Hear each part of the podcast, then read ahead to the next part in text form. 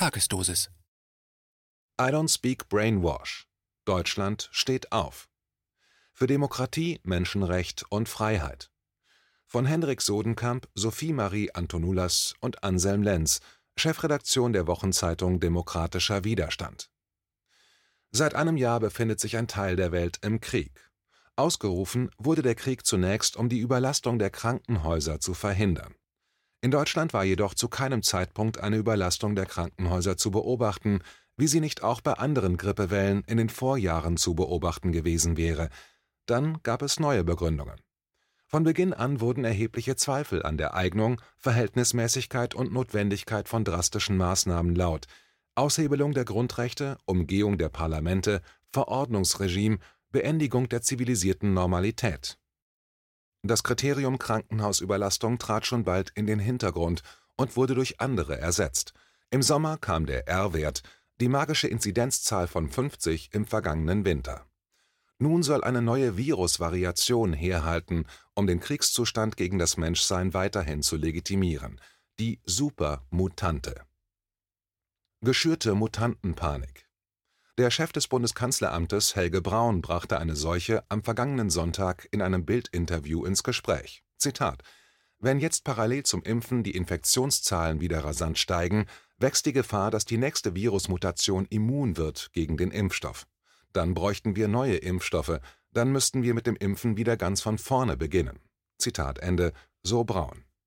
Mit dieser Argumentation werden von nun an die Maßnahmen über den Frühling und Sommer begründet werden. Die Infektionszahlen müssen niedrig bleiben, nicht um Krankenhausaufenthalte oder Todesfälle zu verhindern, sondern um zu verhindern, dass eine Supermutante entsteht, die Krankenhausaufenthalte und Todesfälle hervorrufen könnte. Parallel dazu gibt es noch die ausländischen Virusvarianten, die irgendwie gefährlicher sein sollen. Warum? Das kann bis heute niemand sagen.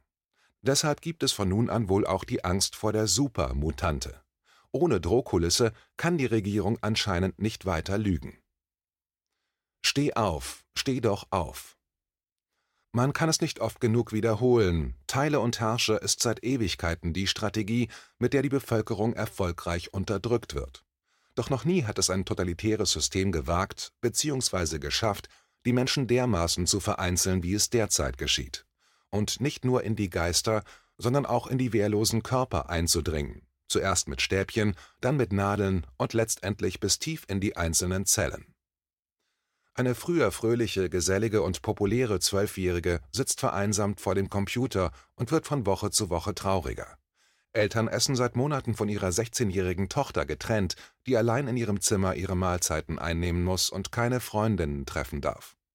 Andere wiederum wollen ihren Sohn und ihre Schwiegertochter erst wiedersehen, wenn sie geimpft sind. Ein Vater traut seinem Sohn inzwischen zu, dass dieser ihn töten will und verlangt seinem Sprössling vor dem Osterbesuch einen Schnelltest ab. Das Urvertrauen der Menschen zueinander wurde bereits massiv beschädigt und soll vernichtet werden. Märchen von der asymptomatischen Infektion Aber auch das Vertrauen in den eigenen Körper und der Hausverstand sollen ausradiert werden. Dazu dient eine einfache Lüge. Sie ist so simpel, ja gemein eigentlich, wie boshaft. Das Märchen von der asymptomatischen Infektion. Die gibt es nicht, und damit erübrigen sich auch alle Masken- und Abstandsdiskussionen, Basta. Denn die Menschheit hat über Jahrmillionen gelernt, von Hustenden etwas weiter weg zu bleiben, und erst der Neoliberalismus hat den Arbeitenden wieder abverlangt, trotz triefender Nase am Arbeitsplatz zu erscheinen. Menschen ohne Urvertrauen sind lenkbar, manipulierbar, sie sind die idealen Konsumenten von Produkten und Dienstleistungen. Allein sind wir auch der Propaganda schutzlos ausgesetzt. Das Leben geht weiter. Dagegen hilft nur, mutig aufzustehen und sich mit anderen zu treffen. Wieder Ideen und Meinungen auszutauschen, sonst stagnieren wir, während die Welt sich ohne uns weiterdreht. Es ist ganz einfach, die Krise können wir sofort beenden, indem wir nicht mehr mitmachen. Es kann nichts passieren, denn Menschen, die zusammenhalten, brauchen keine Angst vor Repressionen zu haben. Das sind wir auch den vielen Jungen und Alten schuldig, die keinen Ausweg mehr sahen und sich das Leben genommen haben. Ihr Tod soll nicht umsonst gewesen sein. Auch für sie müssen wir aufstehen. Das Imperium. Doch das ist einfacher gesagt als getan. Ausgangspunkt der Kampagne unter dem Stichwort Corona ist der Kollaps des US-amerikanischen Finanzmarktkapitalismus. In vielen Ländern spielt die Corona-Kampagne gar keine größere Rolle, darunter Schweden, Norwegen, Weißrussland, Russland, Japan, Korea, Argentinien, Brasilien und in weiten Teilen Afrikas. Die Kollateralschäden sind jedoch überall spürbar. Oxfam weist seit dem Sommer 2020 auf einen rasanten Anstieg verhungernder Menschen aufgrund des Kultes um den saisonalen Grippeinfekterreger und den dahinter versteckten Wirtschaftskrieg hin. Im September 2019 war der sogenannte Repo-Markt eingebrochen.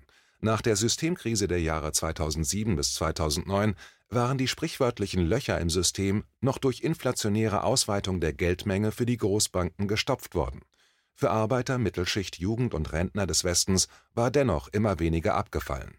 Unter Präsident Barack Obama (Amtszeit 2009 bis 2017) verlagerten die USA ihre expansionistischen Feldzüge in ferngesteuerte Farbenrevolutionen in den ölreichen Ländern des Nahen Ostens und Nordafrikas, zudem in Osteuropa und Asien.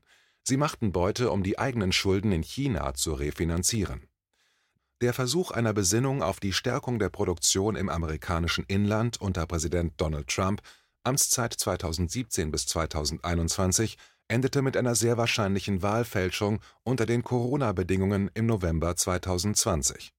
Für das Corona-Putschisten-Regime unter der Konzernmarionette Joseph Biden agiert im Kern die US-amerikanische Pharma -, Tech - und Mainstream-Lobby des Weltwirtschaftsforums an der Seite einiger chinesischer Profiteure mit dabei ist das US-Marionettengebilde der Europäischen Union (EU), darunter insbesondere der Merkel-Klub. Mit seriösem Umgang mit der Klimaerwärmung oder sozialem Ausgleich hat all das nichts zu tun. Bei Pax Americana Das Imperium der USA ist seit der Jahrhundertwende strukturell auf dem absteigenden Ast. Nach dem Verlust der Sowjetunion als großem Gegner im Kalten Krieg waren das Kriegsbündnis NATO, der militärisch-industrielle Komplex und der riesige Geheimdienstapparat überflüssig geworden. So waren frühere Verbündete und insbesondere die Religion des Islam als neue Feindbilder aufgebaut worden. Eine Vielzahl von US-Angriffskriegen folgten mit Millionen zivilen Todesopfern. 1,2 Millionen Zivilisten starben allein in der Folge der US-Invasion im Irak. Heute weiß es die ganze Welt am Ende einer US-Weltherrschaft wird kein Captain Jean-Luc Picard von der USS Enterprise stehen, der mit seinen Forschern durchs Weltall jettet, während auf Erden alle Konflikte beseitigt zu sein scheinen. Die Pax Americana, die US-Welthegemonie, wird, anders als die Fernsehserien, einen Anfang gehabt haben, wohl zu taxieren auf den Spanisch-Amerikanischen Krieg im Jahr 1898, und ein Ende bekommen. Neutrales Europa der Zusammenfall des US-amerikanischen Weltherrschaftsanspruches wird mit dem Beginn von Corona zusammen notiert werden müssen. Das Ende der USA als offener und verdeckter Welteroberer macht den Weg frei für eine echte Verständigung der Nationen der Welt im Sinne des Völkerrechts, der Vielfalt der Kulturen, der wahrhaftigen Abrüstungs- und Friedenspolitik für ein von der imperialistischen Besatzung befreites Deutschland tun sich an der Seite Frankreichs, der Niederlande und weiterer souveräner Nationen gute Möglichkeiten auf, und zwar als neutrale, freie, absolut friedliche und sozial verbundene neutrale Staaten, die sich weder in den amerikanischen noch den chinesischen Abgrund reißen lassen. Der halbstarke Sohn Europas, die USA, bekommt die Möglichkeit, erwachsen zu werden. Ein Anfang wäre die Beendigung der systematischen Verdummung der eigenen Bevölkerung der Versuch eines Teils des US-Kapitals deutsche Arbeiterschaft und Mittelstand in eine mörderische Geiselhaft zu nehmen und den Westen in einen digitalen Pharmafaschismus zu führen, ist jedenfalls auf allen Ebenen zurückgewiesen worden. Und zwar von der größten Demokratiebewegung der europäischen Geschichte überhaupt